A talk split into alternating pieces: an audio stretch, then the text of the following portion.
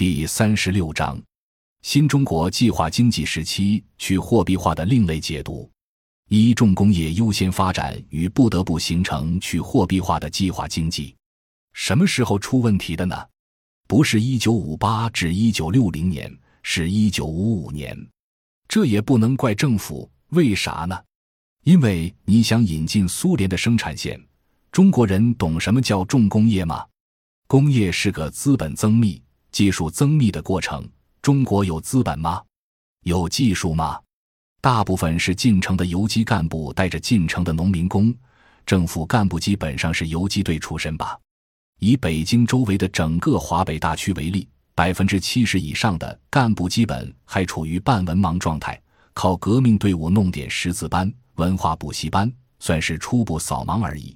真正说完成扫盲任务，那还确实需要相当的功夫。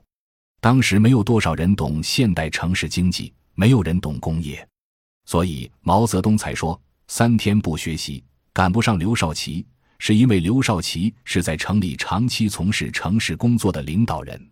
大量进城的老八路大都是游击队出身，怎么懂得城市工业呢？所以那时候完全用苏联专家来帮中国建政府、建学校、建机关、建一切企事业单位。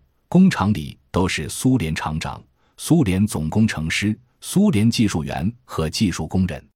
中国请一个苏联厂长，得付比国家主席还要高的工资；请一个苏联工程师，得付部长级工资；请一个技术员，副局长级工资；请一个技术工人，也得付处长级工资。而且苏联还曾经提出要双份工资。这时候开始有制度代价了。中共领导人觉得，如果要是全套的政府、学校、机关、企事业单位全是苏联化的，那打了这么多年仗形成的国家主权怎么办？所以，一九五五年，毛泽东组织新建立的三十多个部委主要负责人开会，讨论全盘苏化是应该被接受，还是应该反思，或者应该考虑改除苏化。这是发生在一九五五年年底的事情。接着。一九五六年就开始出现中苏两国在重大国际事务上的分歧。一是一九五六年匈牙利事件，苏联对东欧加强控制，中国共产党认为不对，提出苏共不能以劳资党自居，这个干法不行，要提出我们的批评意见。但是为了大局，我们仍然可以服从，这就惹恼了苏联领导人。二是一九五六年。中国完全按照中苏条约收回了旅顺口这个军港和大连特区，收回了中长铁路，把一切前俄罗斯帝国主义或者苏联在华利益收回了，导致双方出现了一系列的争议。到一九五七年，中国一五完成二五时期纲要开始，苏联对中国不计代价的整体性的工业化援助就陡然停止了。这才是中国刚刚建立的货币经济出问题的开始，而不是因为一九五三年进入统购统销，说什么由于计划经济，中国货币开始出问题，不是的，因为在一九五三年，外国实体性的产业资本是大量进入的，而且这个资本进入当时又是不计代价的，这在同期促进了中国货币增发，用于城乡交换。苏联对中国的产业资本投入。从什么时候计价了呢？从一九五七年的二五才开始。我为什么说中国二五计划其实没执行？是因为根本没有办法制定和执行。一五是人家不计代价给你大量的资本投入进来，到一九五七年突然停了，而且人家开始撤了。等到一九六零年基本撤完，那就对不起了。工业化需要的技术密集不断增加，这个条件首先没了。同期。资本密集这个条件也没有后续追加的了。国家二五计划再想要维持那种资本密集投入，那就得买。拿什么买？中国人有什么呢？人家给的是已经过了季的东西，比如汽车，人家给你吉斯一百五十生产线，就是五十年版的车型。但到一九六零年苏联需要中国偿还债务的时候，人家已经上了一百六十吧。那中国生产的一百五十就不可能反销苏联。当然，在中苏战略同盟的时候，中国得到的几乎全是苏联新的型号，不像中国二十世纪八十年代引进的西方旧的型号，比如大众公司的桑塔纳，是人家德国在二十世纪七十年代以前版本的汽车。那个旧车的生产线已经算二次转移设备，先转到巴西卖不动了，才转到中国。到现在为止，桑塔纳在中国还算是相当主流的车系，这是西方的产业转移。一般而言。发达的制造业国家转移出的是人家落后版的生产线，发展中国家接受过来当成本国看家的工业基础，这种产品能返销吗？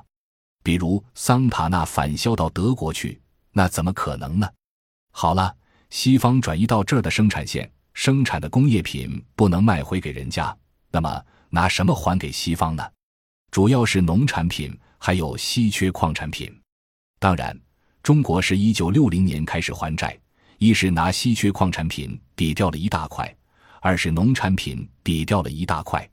农产品就要靠统购统销拿走人家要的农产品还债，比如说小麦必须统购，是因为小麦人家要。此外，很多肉类、蛋类、鲜果、菜类等这些副食品人家都要。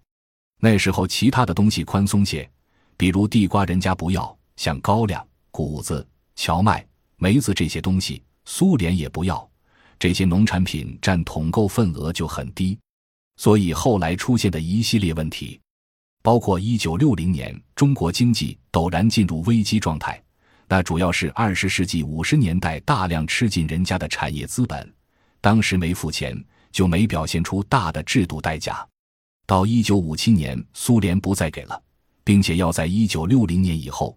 得全部汇总算账还回去，又不能拿工业品还，只能拿农产品。这时候统购统销所起的作用更加突出，货币不可能再发挥作用。宏观背景的阶段性变化是重要原因。如果这时候仍然是货币经济，就会陡然出现因供给短缺，加之没有贵金属储备支撑的货币是毛票情况下。会像民国那样再度导致严重通货膨胀，所以我才要说，二十世纪六十年代的货币经济不能发挥主要作用，是福是祸还另当别论。假如接受二十世纪三十至四十年代民国政府的经验教训的话，这个阶段中国经济去货币化，恰恰是躲过了一场恶性通货膨胀的灾难。那好，接着我们说货币经济在农村对农民造成的影响。应该说，前期是积极影响，因为在中国土改，农民恢复了小农经济，有三年的生产恢复之后，累积的农产品的增加量正好等着政府这个大买家来买。于是，无论叫统购统销还是不叫统购统销，都问题不大。只要政府给足够的钱，再加上从一九五零年开始存三百，已经稳定了政府的银行信用，货币的币值是稳定的。统购统销给农民支付的是国家的主权货币，农民要的恰恰是资金这种稀缺生产力要素。于是，人民币这时候已经成为一种促进城乡之间交换的国家主权货币体系了。诚然，在一九五七年前苏联停止成规模的不计代价的向中国做工业化的整体投资之前，中国的城乡交换是相对比较顺畅的。问题主要出在一九五七年苏联终止了整体投资，以及之后出现了一九五八年的公社化。感谢您的收听，本集已经播讲完毕。喜欢请订阅专辑，关注主播主页，更多精彩内容等着你。